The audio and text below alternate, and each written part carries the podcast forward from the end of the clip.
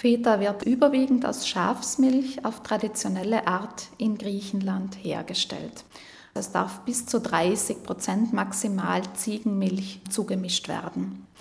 Die Milch wird dick gelegt und die Käsemasse, die man dabei erhält, wird ausgepresst, gesalzen, dann in eine eckige Form gebracht und in Scheiben geschnitten. Und das Besondere im Vergleich zu anderen Käsearten ist, dass diese Scheiben dann in einer Salzlake noch mindestens zwei Monate lang reifen. Diese Salzlake ist nicht nur wichtig, damit Feta seinen richtigen Reifegrad erreicht. Eine kleine Menge davon ist in jeder Packung enthalten, in der die einzelnen Fetascheiben im Kühlregal liegen, damit der Käse länger frisch bleibt. Feta ist nämlich nicht besonders lang haltbar. Man sollte ihn da wirklich innerhalb von wenigen Tagen verbrauchen. Und am besten ist es, ihn in Wasser oder in Salzwasser aufzubewahren, also in einem verschließbaren Behälter, sodass er wirklich von Flüssigkeit bedeckt ist. Also so bleibt er am längsten frisch.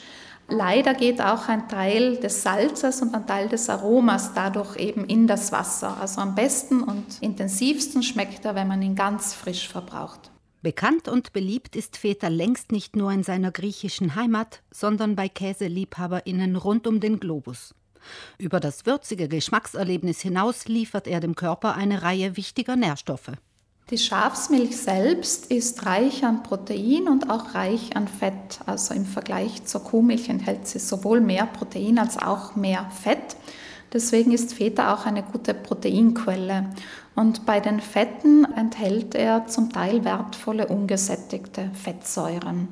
Dazu kommen Mineralstoffe, also Calcium, auch Zink sowie Vitamin A und einige B-Vitamine, darunter Vitamin B12. Also für all diese Nährstoffe ist Feta-Käse eine ausgezeichnete Quelle.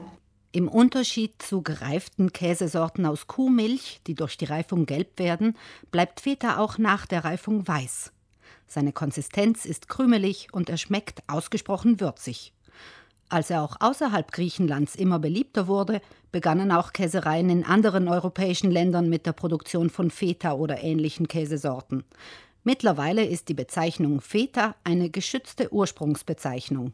Das bedeutet, dass sowohl der Rohstoff als auch die Verarbeitung wirklich in einem bestimmten geografischen Gebiet stattfinden muss. Im konkreten Fall von Feta handelt es sich um die Milch von Schaf- und Ziegenherden, die in bestimmten Gebieten in Griechenland und auf den Inseln rund um Lesbos frei weiden können. Und diese Milch wird dann auch dort in diesen Gebieten weiterverarbeitet. Darüber hinaus sind im Handel eine ganze Reihe von ähnlichen Produkten zu finden.